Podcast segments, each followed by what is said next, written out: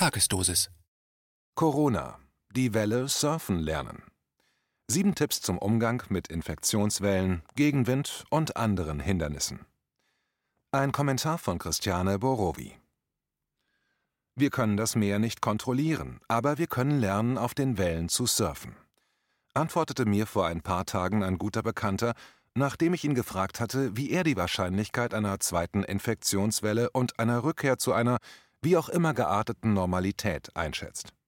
Das fand ich spannend, denn normalerweise bekomme ich auf diese Frage nur polarisierende Antworten.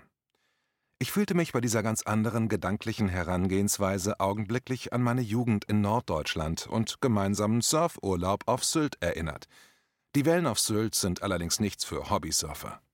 Bevor ich überhaupt annähernd in der Lage war, hart am Wind über Wellen zu gleiten, lag ich meistens neben meinem Brett und Segel im Wasser. Doch das Gefühl von Freiheit, im Einklang mit den Elementen und unbändiger Kraft zu sein, erinnere ich noch sehr gut. Dabei fällt mir auf, dass Surfen und ein gesunder Umgang mit der Corona-Krise sehr viel gemeinsam haben. Ähnlich wie beim Surfen gibt es in der Corona-Krise Menschen, die sich im übertragenen Sinn aus Angst vor Wind, Wasser und Felsen erst gar nicht aufs Brett wagen. Sie gehen nur noch digital aus dem Haus und fürchten sich vor dem Tod, vor Jobverlust, der Weltwirtschaftskrise und Meinungskrieg sowie Gewalt und sogenannten Gefährdern. In dieser Isolation wächst der Wunsch danach, dass endlich Ruhe ist und alles wieder so wie früher. Die Aussicht darauf, dass das bisherige Leben nie wieder so sein könnte wie zuvor, lässt diese Menschen leiden und verzweifeln, womöglich auch gereizt und wütend werden. Es gibt jedoch auch andere Menschen, denen es leichter fällt, mit der Krise umzugehen, und das bringt mich zu meinem ersten Tipp. Sich von Vorbildern inspirieren lassen. Wer surfen lernen will, sieht sich zunächst einmal die an, die es schon können. Man sieht nicht nur, dass es tatsächlich möglich ist, dass man mit Wind, Wasser und Hindernissen fertig wird, sondern wird inspiriert von der Freiheit und der Vitalität, die der fähige Surfer verkörpert. Man geht auf Surfveranstaltungen, zu denen die ganz Großen hinkommen, die sogar auf Hawaii surfen, wo es die größten und gefährlichsten Wellen und die härtesten Wettbewerbe zu gewinnen gibt. Welche Techniken wenden sie an? Wie leben die Vorbilder? Welche Gedanken führen sie zum Ziel? In der Corona-Krise kann man das genauso machen, denn es gibt auch hier Vorbilder. Es gibt beispielsweise Menschen wie die prominente Köchin Sarah Wiener, die vor wenigen Tagen aufgrund der Corona-Krise ihre Restaurants schließen musste und dazu im Internet sagt, Zitat, eine Tür schließt sich, eine andere wird aufgehen. Sehen wir die Krise als Chance zu etwas Neuem, vielleicht sogar Besserem? Zitat Ende. Sie hätte allen Grund, verzweifelt zu sein, und sie ignoriert auch die Tatsache nicht, dass es für sie und ihre Mitarbeiter hart ist, Insolvenz anmelden zu müssen. Doch statt Verzweiflung findet sich eher ein inspirierender Gedanke, dem sie in Zukunft nachgehen will. In ihrer Vorstellung gibt sie die Idee eines schönen Lebens und einer vielleicht sogar besseren Zukunft nicht auf. Aus der Biografie von Sarah Wiener weiß man, dass diese Haltung nicht von ungefähr kommt und auf Erfahrung beruht, denn sie ist ein Beispiel dafür, dass man aus Krisen gestärkt hervorgehen und quasi aus dem Nichts heraus eine prominente Köchin werden kann.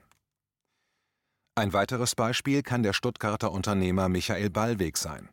Er ist bekannt geworden, weil er die Initiative Querdenken mitbegründet und Proteste organisiert hat, zu denen Tausende von Menschen kamen, um gegen Grundrechte einschränkende Regelungen durch die Corona-Krise zu demonstrieren. Obwohl die Stuttgarter Proteste die bislang größten Demonstrationen dieser Art waren, liefen sie auf Seiten der Demonstranten durchweg friedlich ab. Randale gab es eher gegen den Veranstalter, denn zum einen haben Unbekannte mehrere Fahrzeuge mit der Technikausrüstung für die Demonstrationen angezündet und komplett zerstört, und zum anderen gab es auf einer der Veranstaltungen einen versuchten Anschlag auf einen der Redner. Doch Ballweg hat sich nicht zurückgezogen. Wie ist er stattdessen mit der Krise umgegangen? Er lädt am 01.08.2020 in Berlin zu einer weiteren großen Protestveranstaltung, einem Tag der Freiheit ein und setzt sich beständig gegen Corona-Regelungen ein, die die freiheitlichen Grundrechte beeinträchtigen oder außer Kraft setzen. Bei flachem Wind beginnen und Balance lernen. Wichtig ist beim Surfen die Balance. Das ist in Krisen auch so. Bevor man die Angst vor dem Wasser durch wilden Aktionismus zu besiegen versucht, sollte man ruhig bleiben und zunächst versuchen, das Gleichgewicht zu halten, wenn man auf dem Board steht.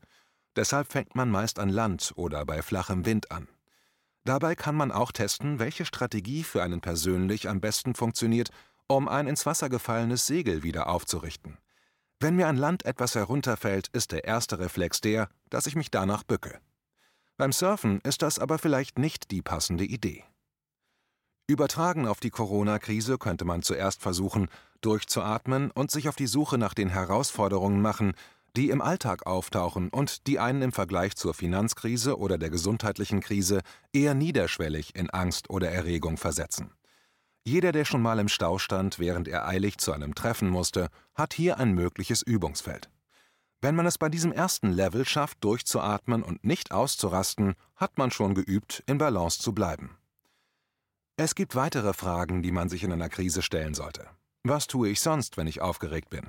Verfalle ich in Aktionismus? Werde ich laut? Greife ich an? Denn eine Krise zeichnet sich gerade dadurch aus, dass etwas, das bisher funktionierte, und das, was man normalerweise so tut, eben nicht funktioniert. Was kann ich also alternativ tun? Atmen, schweigen, Musik hören, einen Freund anrufen und um Rat fragen, wie er sich wieder runterbringt, wenn er sich beim Autofahren ärgert, und so weiter sind nur ein paar Möglichkeiten, die in Frage kommen. Schmerzen nicht ignorieren. Muskelkater und Rückenschmerzen sind für den Surfanfänger die ersten Anzeichen, dass er etwas Neues lernt. Plötzlich erfährt er durch Schmerzen von Muskelgruppen, von denen er vorher gar nicht wusste, dass es sie überhaupt gibt.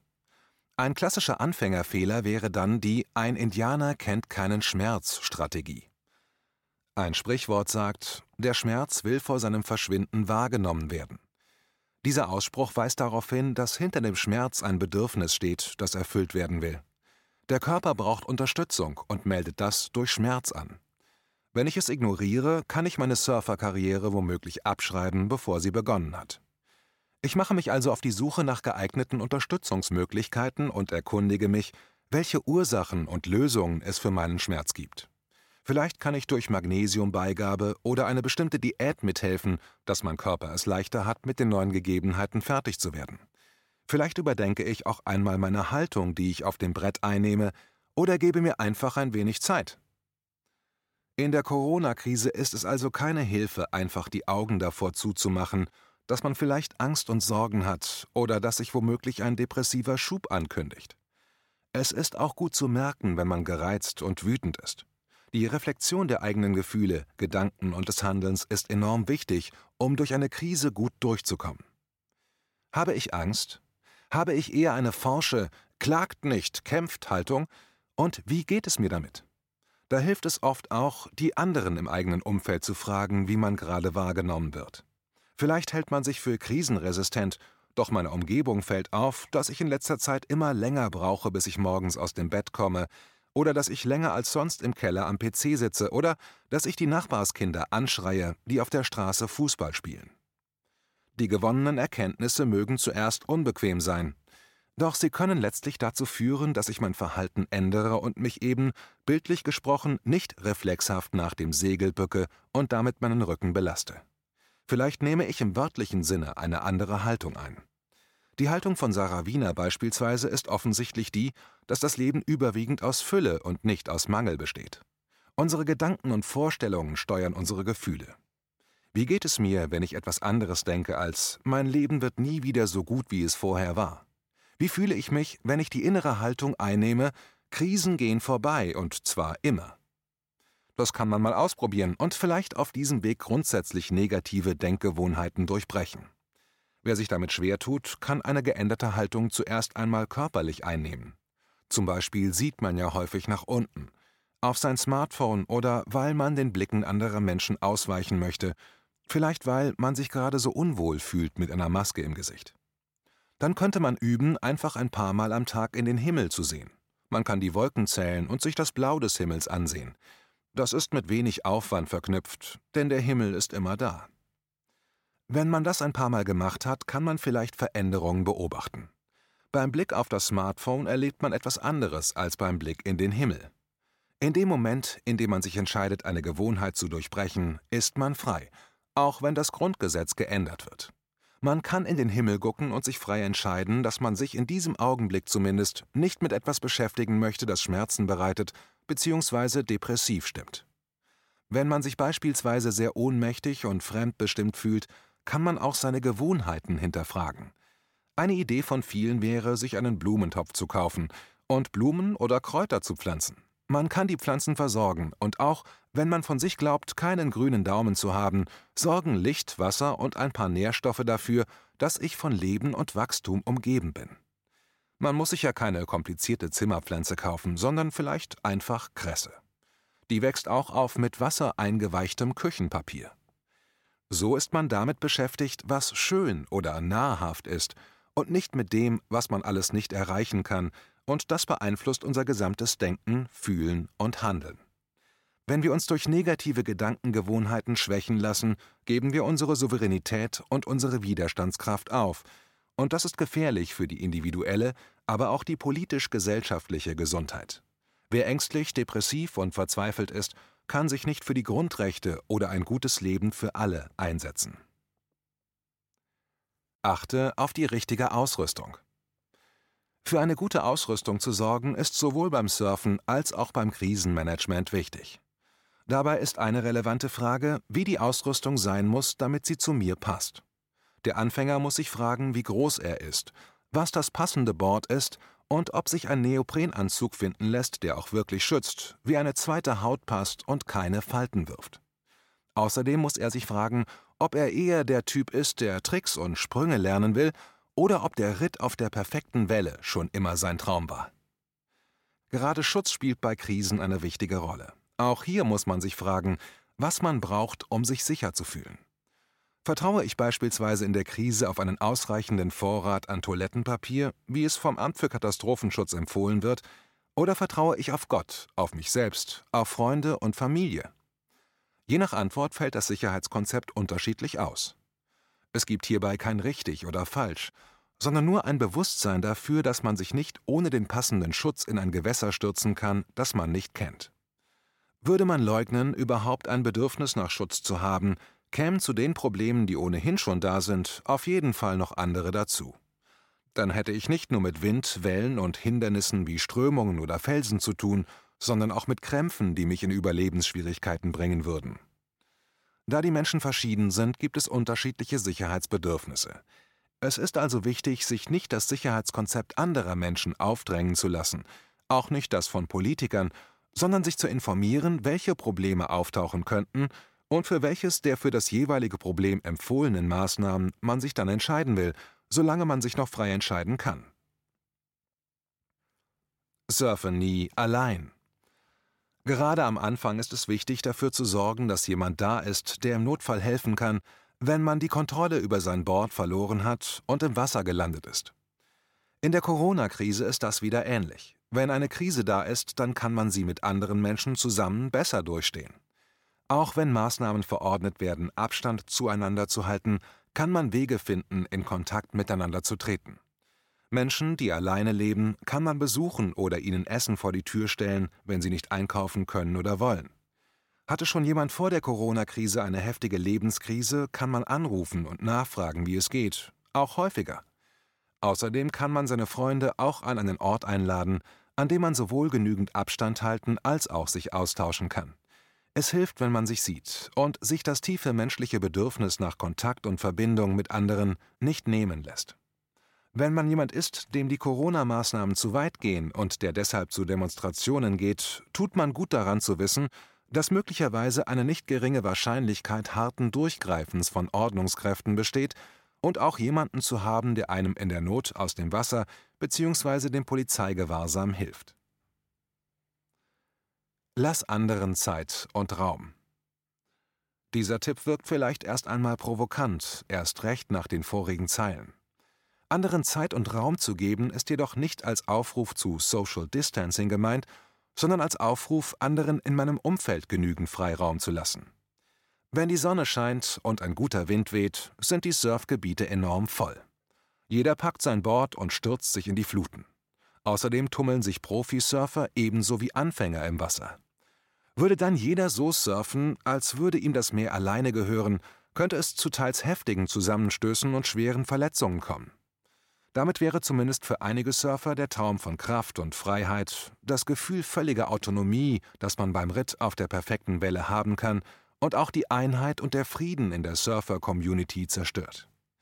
Am besten läuft es da, wenn man den anderen Surfern Zeit für Ausweichmanöver lässt und so viel Abstand hält, dass jeder genug Raum für seine Art zu surfen bekommt.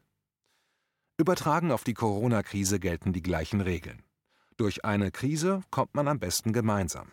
Gegenwind kann bei weitem nicht so viel Schaden anrichten wie eine gespaltene Gesellschaft, in der Feindbilder gegen jeden aufgebaut werden, der nicht der jeweils vorgegebenen Richtung folgt, und in der Meinungsgegner sich gegenseitig bekämpfen und zu vernichten versuchen.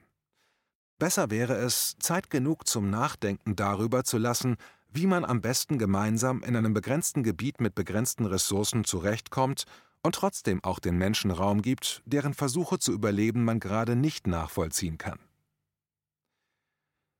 Probiere anderes aus. Es gibt viel mehr als die klassische Art zu surfen. Man kann die Kraft der Welle oder die Kraft des Windes nutzen, wie beim Kitesurfen. Wakeboarding ist sogar von Wind- und Wellenkraft unabhängig, weil man mit Motorboot oder Seilbahn surft. Das kann auch sehr viel Spaß machen und erweitert den Horizont. In Krisen ist es ebenfalls gut, mal etwas auszuprobieren, was man noch nie gedacht oder getan hat. So kann man sich seine Kreativität erhalten und vielleicht sogar über sich selbst hinauswachsen. Vielleicht lernt man eine neue Sprache oder ein Instrument, wenn man schon den ganzen Tag zu Hause hocken muss. Vielleicht kann man endlich mal die ganzen Bücher lesen, die man unbedingt haben wollte, die aber mitsamt Verpackung im Regal stehen und noch in D-Mark ausgezeichnet sind. Eine Möglichkeit wäre auch, sich politisch zu engagieren, obwohl man ja vorher mit Politik nichts am Hut hatte. Vielleicht erfindet man sich auch komplett neu und schreibt endlich das Buch, das man schon immer schreiben wollte. Fazit wenn man also in einer krisengebeutelten Zeit lebt und sich vielen Gefahren ausgesetzt sieht, scheint es schwer, den Kopf über Wasser zu halten. Wichtig ist, sich nicht von dem, was man liebt und wertvoll findet, abbringen zu lassen, schon gar nicht durch die subjektive Einschätzung von anderen Menschen. Sich auch in einer Krise persönlichen Freiraum abzuringen, ist möglich, wenn man den Mut hat, sich grundsätzliche Fragen zu stellen und die Krise dazu zu nutzen, um innezuhalten und nachzudenken. Der Philosoph Dr. Michael Andreck bringt die Wichtigkeit dieses Nachdenkens in seinem kürzlich erschienenen Buch Erfolgslehre auf den Punkt. Zitat: Viele Fragen stellen heißt, den Aufstand gegen die ganze Weltsicht unseres Zeitgeistes zu proben. Nachdenken ist die Selbstbehauptung des Geistes gegen die Gewohnheit, die uns in ihrer Gewalt hat. Zitat Ende. Also, lernen wir auf der Welle zu surfen und proben wir den Aufstand.